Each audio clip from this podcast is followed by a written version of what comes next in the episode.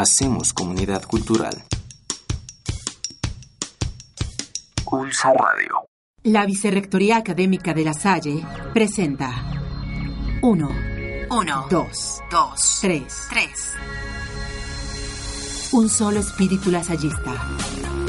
Dos personas detrás de un micrófono. Una audiencia participativa. Somos tres. Una audiencia participativa. Jorge Iturbe Bermejo. Somos tres. ¿Qué tal? Siempre un gusto encontrarnos a través de los micrófonos de Somos Tres.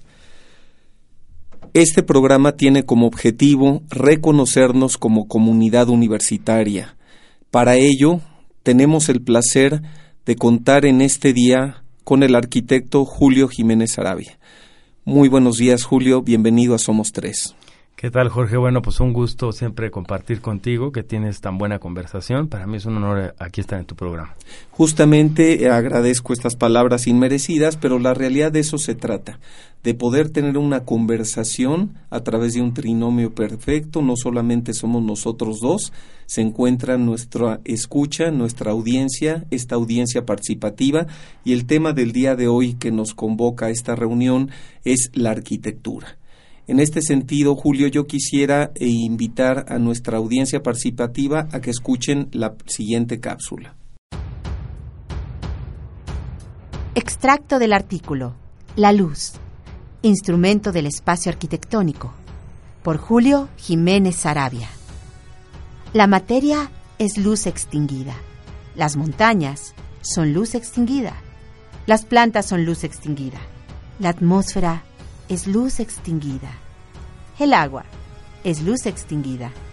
Toda la materia es luz extinguida. Si conocéis los órdenes, lo inverso puede ser también verdad, que la materia puede transformarse en luz. Luis Kahn. En la ecuación arquitectónica de Luis Kahn, la luz desea abarcarlo casi todo.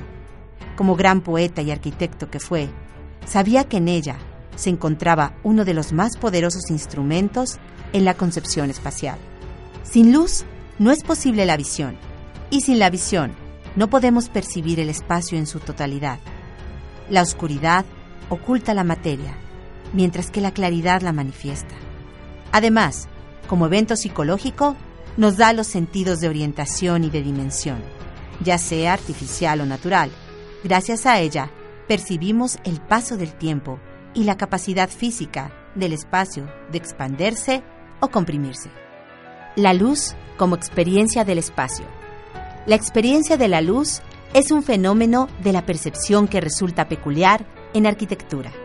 En ella se definen valores expresivos, ya que deliberadamente puede disminuir y mortificar espacios o liberarlos y aumentarlos. En cada caso, impregna la personalidad del arquitecto que proyecta. El proceso de percepción visual de la luz puede llegar a marcar el ritmo de un edificio y los efectos luminosos del color en un espacio son inmediatos. Para comprenderla estéticamente es necesario entender su naturaleza inmaterial, que la convierte en un interesante vehículo de transparencia cuando viaja por superficies permeables.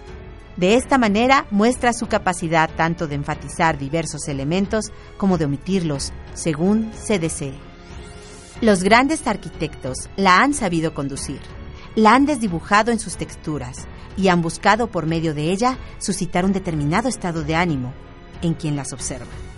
En oposición al espacio, ella choca en el lugar preciso donde las masas se manifiestan. Espacio y luz se modelan recíprocamente y son conceptos que siempre han estado interrelacionados. Lograr que un espacio parezca más grande o más chico depende, en gran medida, de la manera como se ilumina.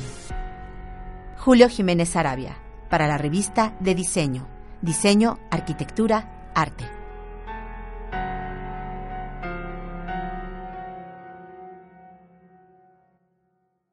Pues como pudieron escuchar en esta cápsula, el tema es arquitectura, un tema apasionante y comencemos esta charla, Julio, en que nos compartieras para ti qué significa, qué es la arquitectura. Bueno, Jorge, pues mira, la arquitectura es algo en lo en la cual desarrollamos nuestras vidas todos los días. Nuestros amigos y eh, toman un poquito de distancia con su espacio físico, van a darse cuenta cómo en realidad sus vidas están en el entramado de la arquitectura. Nacemos en hospitales, este, recordamos a nuestros seres queridos en panteones, entramos en diálogo en las iglesias, nos educamos en las escuelas, nos construimos un refugio en nuestras casas y evidentemente eh, vivimos nuestras ciudades. La arquitectura es ese espacio que teje esas relaciones intangibles para la vida misma. Y cuando mencionas el término espacio, habla más allá de lo que es una estructura física. Cuando hablabas de que toda nuestra vida está ligada intrínsecamente a la arquitectura, cuando hablamos de nuestro hogar, más allá de nuestra casa, nuestro departamento, estamos hablando de un espacio que nos significa. Entonces, la palabra espacio y arquitectura tiene un diálogo natural. ¿Cómo podemos relacionar esto? Pues mira, Jorge, cada una de las artes tiene su propia dinámica. Entonces, por ejemplo, en la escultura es muy importante que el objeto sea tangible y físico. Y en la música, por ejemplo, no podemos ver las notas, nos traspasa el cuerpo. En la arquitectura es muy importante rodear y, oler y, percibir, transpirar el espacio, que puede dilatarse, comprimirse, llenarse de luz, angustiarse, mortificarse. Y evidentemente un espacio está, perdón, cargado de relaciones afectivas. Entonces no nada más el espacio en su eh, concepción abstracta, es como ese espacio está cargado de una serie de afectos. ¿Qué me significa mi casa, como ahorita mencionabas? ¿Cómo construyo mi refugio? ¿Qué sensaciones? ¿Qué percepciones? Y además, sobre todo, cómo se comporta a las 2 de la tarde, a las 2 de la mañana, en un estado anímico determinado que va a entrar en relación mía con el espacio. Entonces sí podríamos decir en esta primera parte que pues la arquitectura es ese espacio que respiramos y que nos rodea. Para nuestra audiencia que de alguna manera quizá no tiene una formación natural en el ámbito de la arquitectura, del diseño, de este manejo de términos, podríamos comenzar un poco a hablar de cómo se comporta un espacio a determinado horario del día. Esto tendría que ver principalmente con la iluminación. Me imagino que te refieres en gran sentido a cómo la luz va bañando un espacio, le va generando un ambiente, le genera sombras, le genera luminosidad, los colores contrastan mejor. Vamos un poquito por etapas como para poder tener un diálogo un poco más claro con el público. ¿Cómo podríamos comenzar quizá inclusive desde que el, arquitecto concibe la parte conceptual del espacio que va a, diseñar en un momento dado para un usuario, para una necesidad en particular. ¿Cómo empieza la mente de un arquitecto a generar toda esta serie de conceptos de la composición y en fin? Pues fíjate que es una pregunta como muy acertada y muy oportuna. Eh, la mente del arquitecto empieza sujetando a medida las características físicas del espacio. Así es como se va formando el arquitecto. De hecho, eh, no sé si has visto este comentario que siempre sale a la luz de que todos tenemos un arquitecto dentro, incluso tú tienes un cliente y dice, bueno, yo siempre quise ser arquitecto y este habría esta eh, manera de relacionarnos con la arquitectura de manera muy muy sencilla. ¿Por qué? Porque en realidad en nuestras vidas cotidianas todos también ponemos un espacio en orden, de acuerdo a una organización y eso es un sujetar a medida. No sé, pensemos por ejemplo si nuestros amigos escuchas están en, su casa, en su departamento y tienen una serie de libros, cómo estos libros van a presentarse para que a las 4 de la tarde o a las 10 de la noche cuando alguien quiere una lectura o, acompañarse de la cena con un libro, organizarse. Entonces uno ya determina si es un librero, si es más alto, si es de madera o de metal o es de cristal. Entonces la esencia de la arquitectura tendría que ver con esa organización. Y esa organización tiene que ser muy clara porque si no cabe el mueble en ese espacio, si las características físicas de, que soportan esos elementos no son los adecuados, pues este, se va a mal lograr el espacio, se va, se va a enviciar. En ese sentido, función es seguido por la forma o forma por función. Fíjate que el problema de forma y función empieza más o menos a principios del siglo XX y hay un arquitecto por ahí que pueden revisar todos nuestros amigos que se llama Henry Louis Sullivan que construye este famoso leitmotiv de la forma sigue a la función. Pero en realidad ha ido cambiando. Eh, un alumno de él decía que la forma y la función se implican una a la otra. Y hoy por hoy, por ejemplo, tenemos a uno de nuestros maestros en el claustro docente, que es un arquitecto muy destacado, que se llama Raúl Huitrón, de unas clases en el área de profundización, que ha creado otro, que se llama La forma sigue a la energía. Entonces, por ejemplo, para Raúl es importante que la forma arquitectónica responda a una cuestión energética un edificio que tiene una forma en donde le pega, digamos, el sol todo el día, pues hace un gasto energético de aire acondicionado. Entonces, para este arquitecto la forma sigue a la energía. Y luego habrá otros que hacen, evidentemente, ya bromas, ¿no? Este, menos es más, menos es aburrido, este, etcétera, etcétera. Entonces son como, como maneras que tenemos de aproximarnos a la arquitectura y que se van construyendo en una época determinada, pero todas ellas tendrán en común la relación con el espacio. La relación con el espacio. Y mencionabas también que un arquitecto parte de, digamos, ciertos parámetros, ciertos indicadores que el propio usuario tiene como limitantes o necesidades en su caso. Y en ese sentido comienza a partir de una necesidad, de un deseo, de un desarrollo de un objeto arquitectónico. ¿Cómo es este proceso? ¿Cuáles son las etapas que la arquitectura tiene que cursar para llegar a un objetivo? E, esta eh, película, esta eh, película de, la vida, vamos, que tenemos con la arquitectura y nos relaciona, es fascinante porque este, tú ponte a pensar, Jorge, en los años 30 la gente necesitaba ir al cine, pero aún no existían los cines. Entonces los arquitectos tienen que crear un nuevo género de edificio que responda a esa época y entonces inventan los cines. Luego pensemos a lo mejor en los 60 los primeros vuelos comerciales en avión son a partir del 45 y ya para los 60 hay vuelos internacionales. Entonces se vio eh, eh, en la necesidad los arquitectos junto con ingenieros de crear esa tipología nueva que son los aeropuertos. Los aeropuertos son para los 60 a ver, eh, no sé si recuerdas ahora en los noventas cómo de pronto hubo un boom de los museos y había una necesidad social de asistir a los museos. Y de pronto empezó a salir el Museo Guggenheim de Bilbao, que conocen nuestros amigos, y se rescataron otros museos que andaban por ahí, como el Museo del Holocausto de Daniel Levinsky, etcétera. Y entonces me atrevería a decir que en los noventas hay algo que empuja a la sociedad a rescatar este género de los museos. Pensemos ahora en el 2020, siguiendo estos cortes, 30, 60, 90, 2020, y yo creo que necesitaremos edificios híbridos. Eh, platicando con nuestros alumnos acá en La Salle, ellos eh, a veces cuando están estudiando aquí en, nuestra casa de estudios, pues hacen un en casa en la universidad. Y luego cuando van a sus casas tienen, tienen una manera de habitar su casa. Y me platican ellos que ellos desearían tener un espacio intermedio, que no sea ni la casa ni la escuela una especie de hibridación casa-escuela.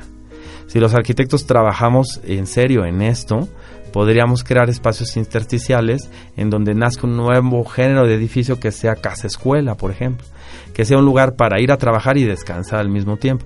Los arquitectos siempre se tienen que estar fijando en estas necesidades para poder este, crear y construir estas demandas nuevas de la sociedad. Si les parece, volvemos en un segundo a partir del corte que vamos a tener para retomar este, esta necesidad que detectan los alumnos.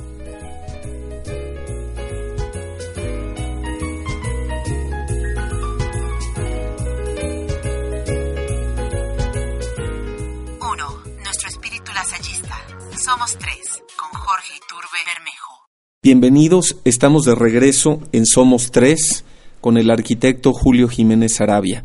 El tema de hoy es arquitectura.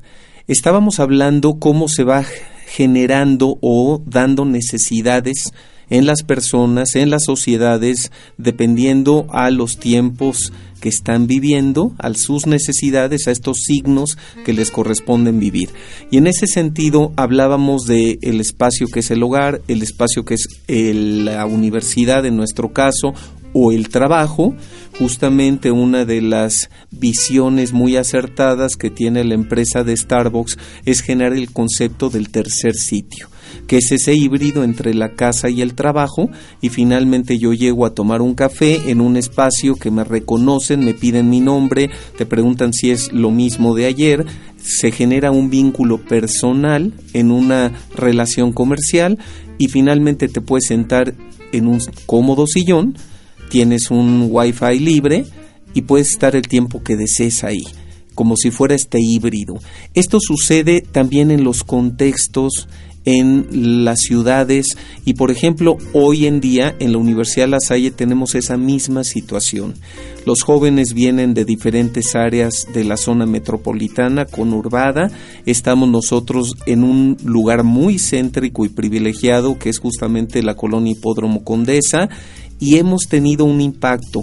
La universidad se ha vuelto un detonador en un barrio universitario, generando un tercer concepto que es un espacio denominado barrio universitario que rebasa lo que es el perímetro del campus y finalmente tiene un impacto en su contexto. Si nos platicas un poco al respecto.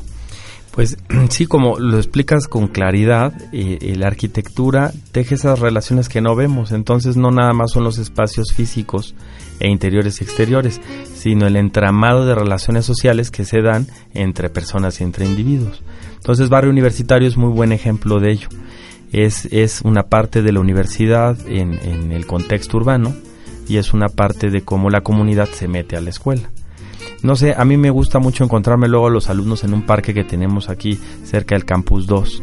Es un parque que se ha podido gracias a la, participación de la universidad y, la, cuestión ciudadana, hacer una alianza estratégica ahí. Y entonces hay alumnos que, por ejemplo, los dejan sus papás sobre la avenida principal, vienen otros sobre Benjamín Franklin, sobre Benjamín Hill, y, de pronto se construye un nudo en donde hay un maestro que fue a tomar un café y otros que quieren entrar, otros van saliendo, y entonces ese espacio se convierte en el lugar de encuentro, en el lugar de diálogo, en el lugar de de, de, compartir alegrías y de compartir vivencias del día. Y para, perdón, para quienes conocen la universidad, justamente ese espacio, me parece que tiene esos pequeños nanodetonadores que permiten la confluencia a ese ambiente universitario que de entrada lo da la biblioteca con su escalinata, ¿verdad? Estas escaleras donde ya tradicionalmente es el punto de reunión y encuentro de los jóvenes de manera informal. Por el otro lado está el Centro Cultural Vladimir Caspe, que se encuentra justamente como entrada y acceso a lo que sería la unidad 2. Ahí prácticamente de manera conjunta tienes el Parque de Mazatlán, justamente, que es una iniciativa muy interesante de lo que puede hacer una universidad en conjunto con sus autoridades de la delegación Cuauhtémoc y a su vez trabajando con lo que es todo el, este, la comunidad de vecinos, ¿verdad? Y logramos pues en un esfuerzo tripartita un beneficio en pro de la comunidad, para el bien común. Entonces, háblanos un poquito también esta visión de cómo la universidad puede quizá, aunque no es propietaria del parque, intervenirlo y pensar en este, en este conjunto de acciones en donde lo público se vuelve privado, lo privado público, y cómo interactúa todo esto. Sí, eh, eh, realmente la universidad eh, logra hacer que esto esté vivo, gracias a sus recursos humanos. Maestros y alumnos habitan este parque y evidentemente es lugar de encuentro con ciudadanos. Entonces eh, se construyen estas relaciones. habrá algunos especialistas que dicen que la arquitectura no es un espacio, sino es un acto de relación pónganse a pensar también en estos actos en sus casas, en su vida cotidiana, la, manera como nos relacionamos con la ciudad, cuando vamos al banco, cuando vamos al súper, cuando vamos a un espacio de recreación, este, cómo errabundeamos en la ciudad.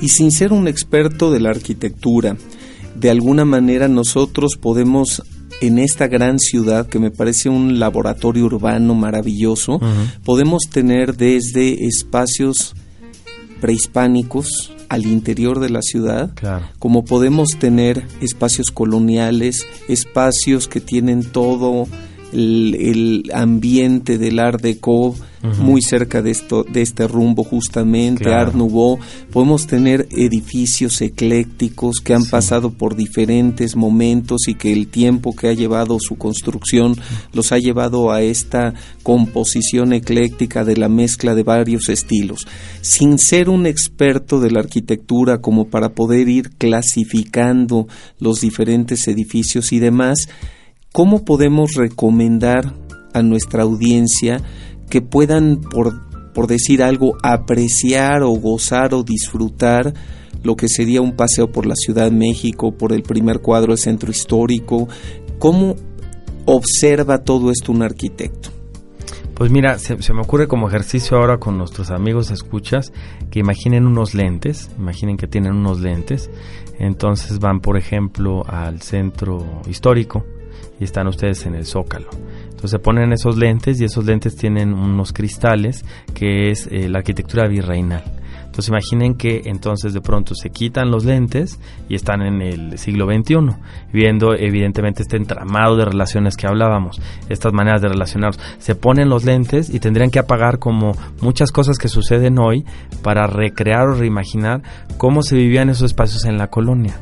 Ahora hagan el mismo ejercicio, evidentemente, pues no sé, en la Plaza de las Tres Culturas sería muy bueno que nuestros amigos la revisitaran, la Plaza de las Tres Culturas, y entonces ahí tendrían el mundo prehispánico, el mundo virreinal y el mundo moderno.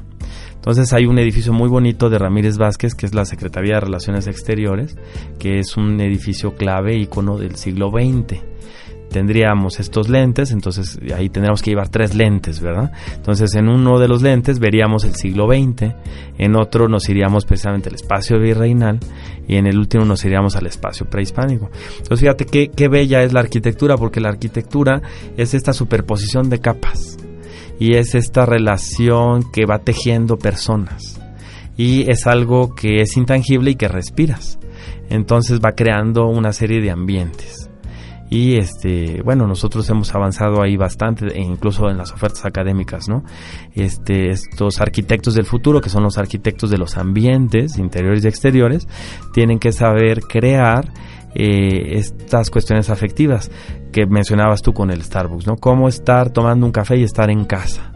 Entonces esto también lo puede hacer un arquitecto de ambientes el que puede construir en una escala micro y el arquitecto eh, de manera general ve en una escala macro. Entonces la arquitectura se ha ido especializando y ha ido evolucionando, por supuesto, y se ha ido complejizando. Y se va complejizando en sus materiales, en sus símbolos culturales, etcétera. Pero bueno, pues a grandes rasgos para nuestros amigos la invitación sería en concreto ver eh, los edificios y, pon y jugar a esto, ponerse y quitarse los lentes. En este caso yo creo que uno de los elementos fundamentales para poder empezar a vivir la arquitectura de una o de otra forma sería detonar al máximo nuestra sensibilidad desde los sentidos, particularmente en este caso la vista, Claro. la observación. Claro. Entonces cerremos este bloque en la intención de invitar a nuestra audiencia participativa a que se den la oportunidad de probablemente este, estas vacaciones, este fin de semana, que tengan un espacio que al sitio al que fueren, porque la Ciudad de México en cualquier rincón nos permite tener un rincón de ensueño, poder hacer este ejercicio. Volvemos en un segundo.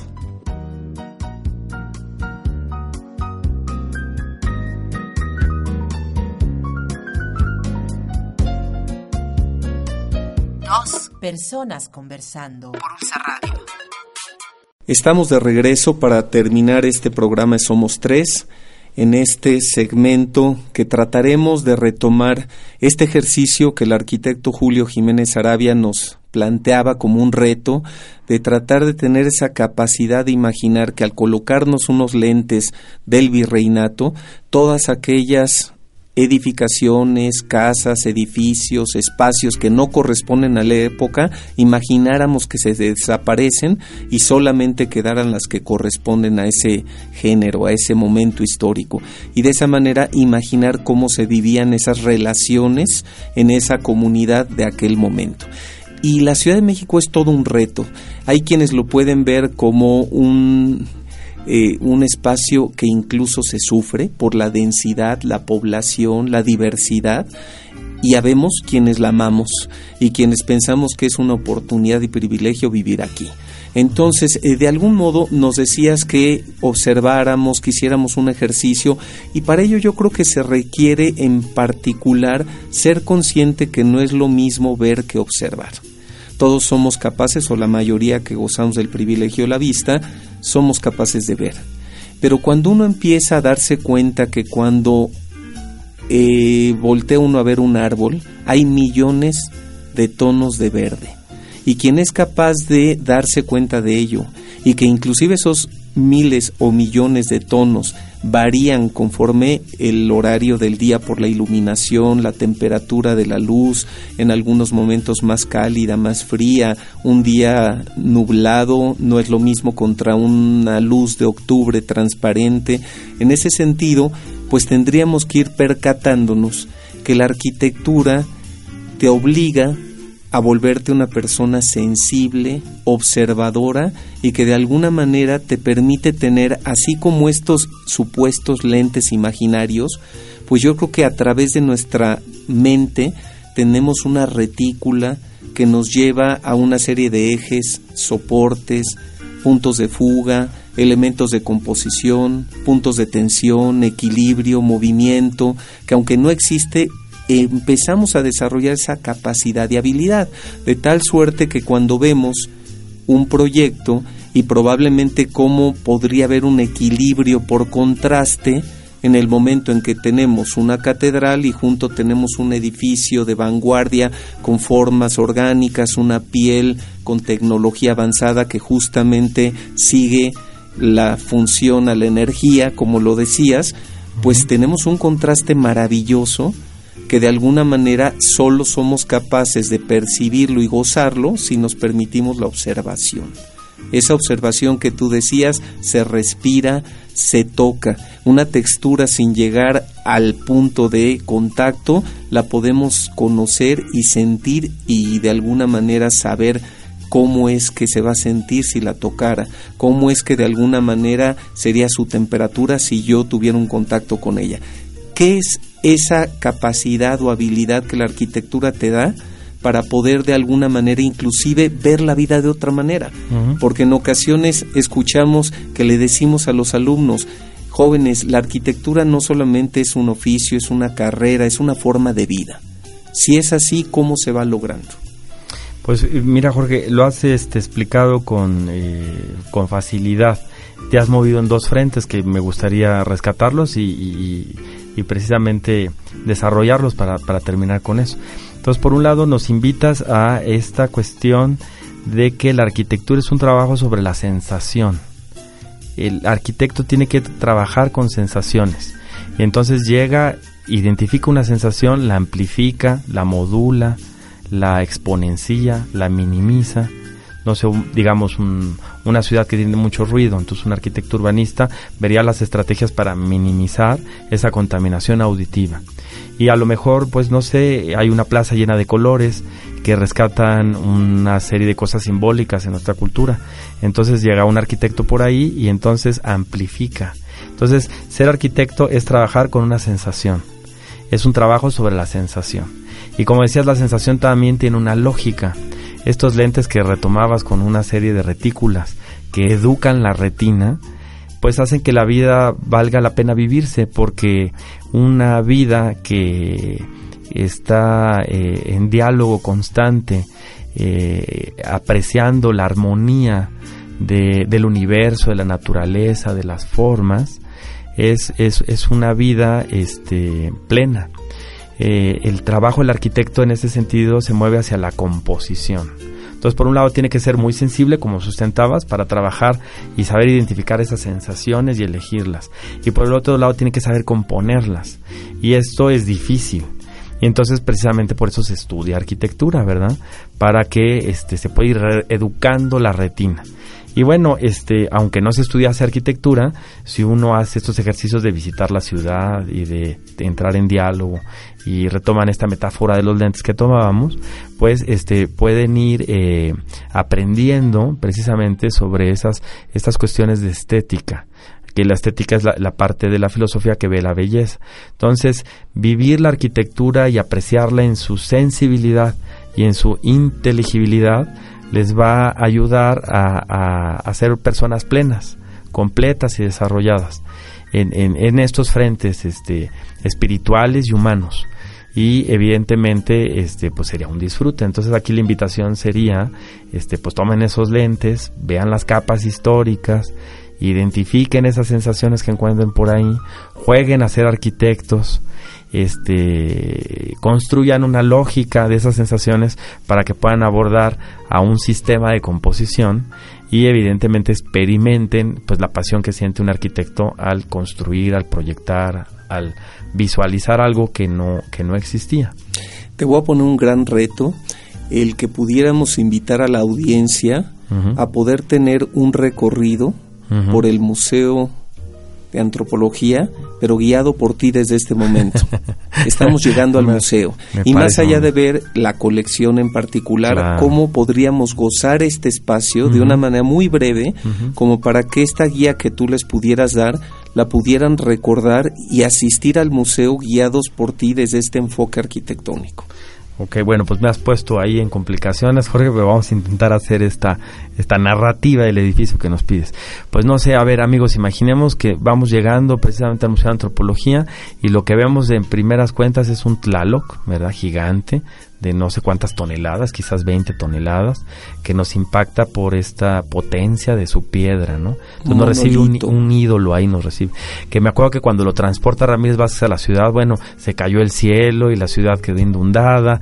Y se puede imaginar esa sensación de humedad, esa sensación de un día lluvioso y el Tlaloc llegando a antropología, haciéndose justicia con su pasado, ¿no? Entonces nos recibe el Tlaloc con un guiño, con un gesto, entramos nosotros al Museo de Antropología y nos recibe Ramírez Vázquez con un espacio moderno que es este es, es muy limpio y es muy organizado. Y hay un filtro ahí. Eh, cruzando ese espacio accedemos a un espacio interior y exterior. Un espacio que es exterior pero que está protegido por un paraguas y que está muy bien disimulado por una columna, una columna muy bella que es escultórica, que además es un árbol de la vida y que juega a ser una especie de eh, de, eje que nos reúne en este espacio. Mucha gente cuando visita de hecho el Museo de Antropología dice, bueno, nos veamos ahí abajo del paraguas, ¿no? Y bueno, va cayendo el agua y genialmente Ramírez Vázquez ha logrado este que sintamos la brisna. No sé si has experimentado esa brisna del agua. Y es una manera que tiene Ramírez Vázquez de rescatar pues el imaginario prehispánico, esta relación de agua y fuego. Para ellos el agua era la contraparte del fuego y entonces esta relación agua y fuego pues fundamentaba su, su cosmovisión. Entonces este espacio nos organiza y luego ya nos invita a pasar por todas las salas. Y en las salas vamos descubriendo una serie de piezas. Él va recreando museográficamente, pues ahora que la pirámide de Quetzalcoatl, en otra sala los Olmecas y la Venta, en otra los Mayas, y en distintas maneras va recreando a través de maquetas y de piezas y de obras maestras que están en vitrinas resguardadas un diálogo y entonces nosotros nos vamos descubriendo en el museo y de pronto nos da eh, la oportunidad Ramírez Vázquez de salir al exterior del museo. Y aprovecha justo el exterior para crear un juego de pelota. No sé si recuerdas este juego de pelota. Entonces no es lo mismo ver el juego de pelota en una maqueta que, que estar inmerso en el juego de pelota. Uno puede bajar las escaleras e imaginarse cómo jugaba el hombre prehispánico eh, a, la pelota. Y luego uno regresa al museo y ve precisamente los aros del juego y luego uno puede ver el ulama, ¿no? Que es este esta eh, eh, esfera pesada, vulcanizada, ¿verdad? Que tenía que ver con la con el árbol de la vida y con esta savia. Entonces Ramírez Vázquez ha sabido ponernos unos lentes para sensibilizarnos con el pasado y a la vez nos ha hecho este, completamente funcionales, actuales y modernos, porque el museo sigue perfectamente funcionando se funda en el 64 justo cuando se funda nuestra amada Escuela de Arquitectura, coincide a propósito. Entonces está la fundación de la Escuela de Arquitectura, él es uno de los fundadores, Pedro Ramírez Vázquez, y está a la vez creando el Museo de Antropología. ¿no? Y nos abre al pasado, nos da un presente, que en ese momento era el 64, nos dio un futuro, porque lo seguimos viviendo en el museo. Entonces, muy buena idea de que ahora vayan al Museo de Antropología, se llevan sus lentes, ¿verdad? Y, este y, como dice Jorge, ven estas composiciones, le ponen retícula a los lentes, ¿verdad? E identifiquen esas sensaciones y esas percepciones. Y la intención es que eso vuelve significativa la experiencia. No solamente vas a ver una colección, sino que de alguna manera correlaciona el espacio con el objetivo de los objetos coleccionables, todo lo que está expuesto, toda la curaduría que se hizo para cierta exposición tiene que ver con su espacio, el, espacio también de alguna manera se relaciona y dialoga con ello y la experiencia se vuelve entonces plena. Total, total, Pues Julio, ha sido un placer tenerte con nosotros. Tendremos que buscar muchos espacios adicionales para continuar estas charlas y en este caso, bueno, pues abordamos el tema de la arquitectura. Algo con lo que quisieras cerrar. Pues nada más agradecerte, Jorge, esta, esta invitación. Es una delicia ver la arquitectura, entonces vayan todos por sus lentes, salgan a vivir la ciudad, visiten el Museo de Ramírez Vázquez se acuerdan de la talla y cuando estén en el Museo Ramírez Vázquez nos mandan un saludo. Muchas Excelente, también ahora es un buen pretexto para que los invitemos a la ciudad de Puebla, el Museo del Barroco. Ah, una delicia, cómo no. Una serie de museos que han estado desarrollándose en nuestro país y en cualquier rincón de este país podemos encontrar espacios maravillosos. Pues muchas gracias, hasta pronto. Estamos en los micrófonos de Somos Tres con el arquitecto Julio Jiménez Arabia. Hasta pronto. Hasta luego, amigos.